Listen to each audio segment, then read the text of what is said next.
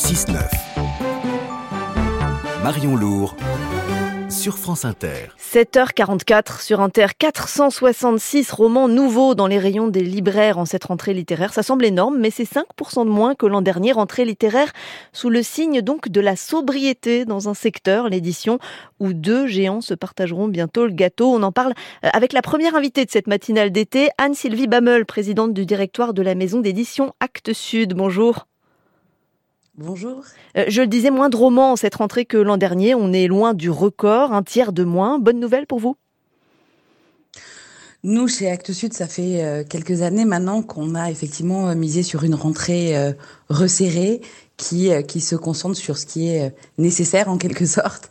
Et c'est vrai que c'est un moment où en même temps, on ne peut que se réjouir de la place qui est dédiée au livre dans cette période-là. C'est vrai que si euh, les choix sont, euh, sont plus resserrés, il y aura plus de place pour, euh, pour parler des livres et pour mettre en avant les auteurs qui, qui se lancent dans, cette, dans, dans ce moment un peu particulier de, dans ce monde de l'édition. Et puis Anne-Sylvie Bammel, les ventes progressent, hein, malgré l'inflation, malgré la hausse des prix du livre, celle de la pâte à papier, etc. Absolument, on est sur un le, désir de livre et on l'a vu à l'issue du, du Covid est devenu euh, était très intense pour toutes les générations aussi. La bonne nouvelle, c'est que les, les, jeunes sont très présents en, en, librairie et le pass culture a, a, énormément contribué finalement à cette euh, attractivité, en tout cas soutenu cette attractivité du livre. Euh, maintenant, c'est vrai que euh, ce milieu-là connaît des crises un peu à répétition. Bon, avant le Covid, ça a été la, enfin pendant le Covid, la fermeture des librairies, et là, on connaît une hausse des coûts de production absolument euh, inédite et euh, qui va jusqu'au transport naturellement, l'impression avec l'énergie et le papier, ce qui pour une économie qui est à faible marge finalement est assez perturbant, effectivement. Vous, vous parlez du pass culture, effectivement, il nourrit l'appétit de livres, il nourrit beaucoup celui de, de manga. Vous n'en faites pas vous chez Actes Sud.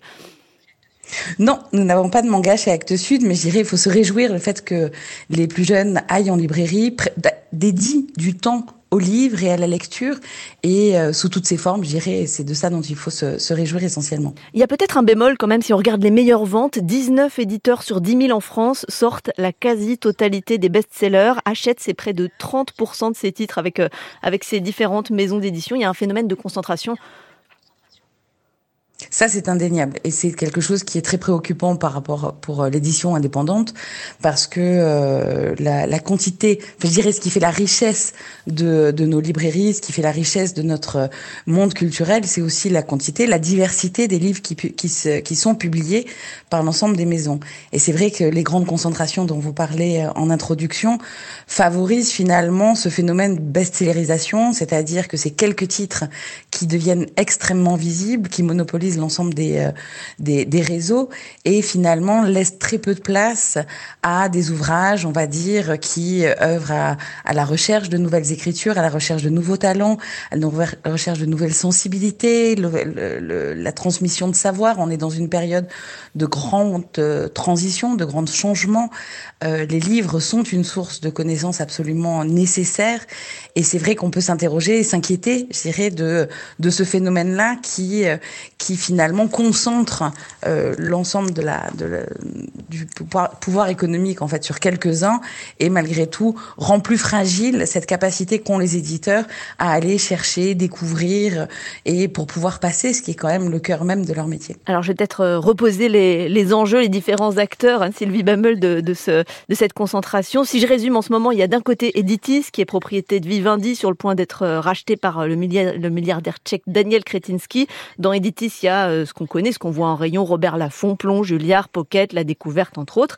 Et puis de l'autre côté, l'autre géant, c'est Hachette, numéro 1 de l'édition, propriété de Vivendi, Grasset, Fayard, Stock, Larousse. C'est donc deux géants bientôt qui se, qui se partageront euh, une grande partie du marché. Vous parliez des conséquences pour, pour les lecteurs, c'est moins de, de diversité.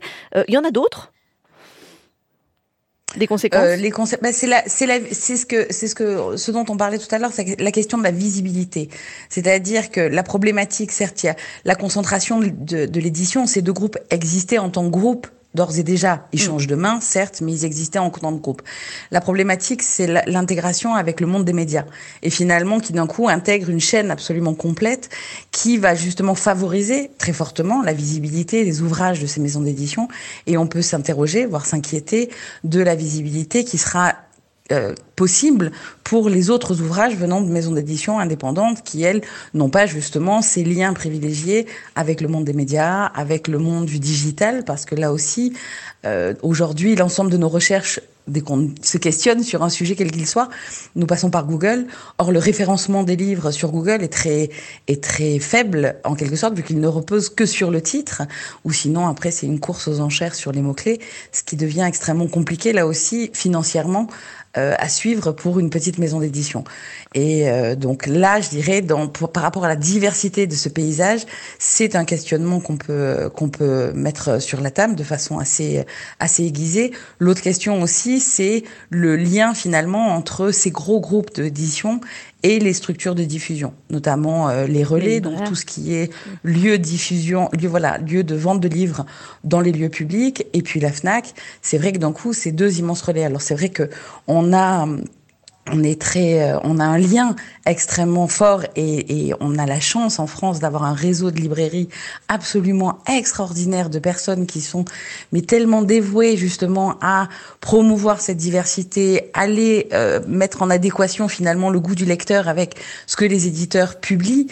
On a cette chance en France, c'est c'est quelque chose à préserver dont il faut vraiment avoir conscience que les moindres euh, les moindres perturbations peuvent avoir des conséquences euh, très très fortes. Ah, Donc euh, je dirais là-dessus il y a il y a besoin d'une grande vigilance. Anne-Sylvie Bammel, on, on entend hein, que vous êtes inquiète pour la diversité, à la fois euh, la survie aussi des, des librairies et, la, et leur, euh, leur indépendance, et puis pour la diversité des titres et, et des auteurs euh, présentés.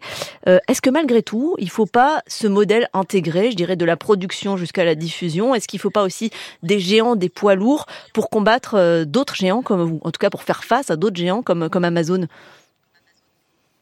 Mais la problématique, c'est, et on voit bien aux États-Unis, euh, le, les services de concurrence sont en train de s'attaquer justement au modèle de position dominante que peut avoir Amazon. Le problème de ces gros acteurs, si on se place à une échelle mondiale, on peut imaginer que peut-être on peut ça peut rivaliser, mais malgré tout, on sait bien que c'est aussi des, des géants qui absorbent tout et qui vont d'un coup avoir une position assez monolithique dans la façon de, de percevoir les choses. On n'est pas sur des géants, je dirais, euh, de d'autres secteurs économiques. On parle là du secteur culturel et on voit bien, on l'a vu avec la crise du JDD, les questionnements que ça pose. Et finalement, que ce soit pour la presse ou pour l'édition, on est là dans un secteur qui est vraiment à part. On a parlé pendant longtemps de l'exception culturelle française qu'on a portée haut et fort. Peut-être qu'aujourd'hui, c'est un sujet qu'il faut remettre sur la sur la table. Je dirais, cette notion doit être euh, revivifiée parce que c'est pas tout à fait la même chose. Vous, Anne-Sylvie Bammel, chez Actes Sud, on vous a proposé de vous racheter, de vous absorber? Non. Non? Non, et euh, enfin après, je sais que des- le désir circule, mais c'est pas la question. De toute façon, comme vous le savez, nous, pas. on vient de. Non, non, non, nous on vient de, au contraire, on est, on s'organise depuis euh, des années à, assurer justement une transmission euh, au sein de l'entreprise pour assurer sa pérennité, pour assurer son indépendance. On a la chance aujourd'hui d'être trois sœurs qui se sont investies depuis maintenant des années au sein de la maison, euh, qui sont pas, on est passé chacune par euh, de très nombreux postes, et euh, pour avoir justement euh, le, le, le, avait, on avait chacune le désir d'acquérir ce, ce, ces connaissances Mm. pour pouvoir euh, prendre la suite de Jean-Paul Capitani et Françoise Nissen, qui eux-mêmes avaient contribué à, au, Sud, hein, donc, développement de cette maison, voilà, avec Hubert Nissen et Bertrand Pi. Et je dirais, c'est dans cette continuité qu'on s'inscrit. Donc c'est nous, c'est ce rêve qu'on porte de pouvoir justement euh, porter euh, cette maison euh, encore euh, très sur de très nombreuses décennies et justement tout en préservant cette indépendance parce qu'on voit bien en revanche au quotidien en tant qu'éditeur la liberté que ça nous donne c'est immense on n'a pas à justement à, à Mm. suivre comme vous disiez on fait pas forcément de manga on n'a pas besoin de suivre des, des tendances on va s'accrocher avant tout à nos convictions à nos enga- à notre engagement et à ce que à l'essence même de notre métier On- a compris, Anne-Sylvie Bammel, que pour vous, la, la parade à la concentration, c'est votre modèle familial. Ça se fait aussi chez Actes Sud au, au prix d'un plan social, hein, 29 postes euh, Bon, en, en l'occurrence, vous avez eu l'accord, euh, y compris de la CGT. Oui, mais c'est pas, je dirais, c'est pas la transmission familiale qui a induit un plan social. Non, non, ça fait partie du, modèle vertueux, on va dire, qui permet de maintenir la maison euh, en, forme et en fait, et ça arrive. En fait, il faut si on regarde les histoires, et là, il faut descendre dans, un, dans une échelle plus microéconomique. En fait, c'est une maison qui, sur les dix dernières années, a connu des succès absolument inédits. Je vous rappelle que deux années de suite, on a eu la, des titres qui ont été couronnés par le prix Goncourt, mm. avec euh, Éric Vuillard et Nicolas Mathieu. Et voilà, c'est des, c'est des, c'est des, je dirais, des événements euh, de succès qui, effectivement, on appelle finalement la maison, on appelé la maison à grandir pour essayer de maintenir cette cadence, etc. Sauf que ce succès effectivement reposait sur quelques titres et qu'après on est revenu aujourd'hui, on revient, je dirais, à, à ce que euh, une quantité de livres produites et un chiffre d'affaires qui est tout à fait cohérent, mais qui est un peu en décalage par rapport aux effectifs. Donc ça s'appelle plutôt une crise de croissance et non mm. pas une crise économique.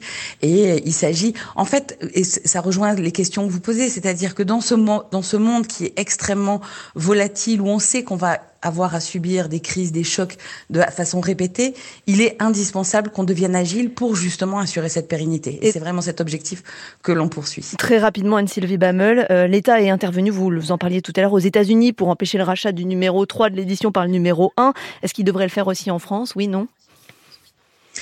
Je pense qu'il y a besoin absolument dans la période actuelle de régulation de l'État. Absolument. On n'est pas sur un secteur euh, marchand euh, anodin. On parle de culture, on parle de biens culturels. C'est indispensable pour la société, pour sa santé. Et en ça, je pense indispensable que l'État, justement, euh, puisse prendre des positions réfléchissent avec les différents acteurs du secteur à des, euh, des régulations, justement, se questionner sur la concentration, mm. se questionner sur cette intégration, même si on sait qu'on a besoin de travailler en partenariat. Mais le partenariat est différent de l'absorption. Et je pense que c'est là où il y a quelque chose à, à imaginer de façon différente. Anne-Sylvie Bammel, présidente du directoire de la maison d'édition Actes Sud, merci de nous avoir répondu sur France Inter.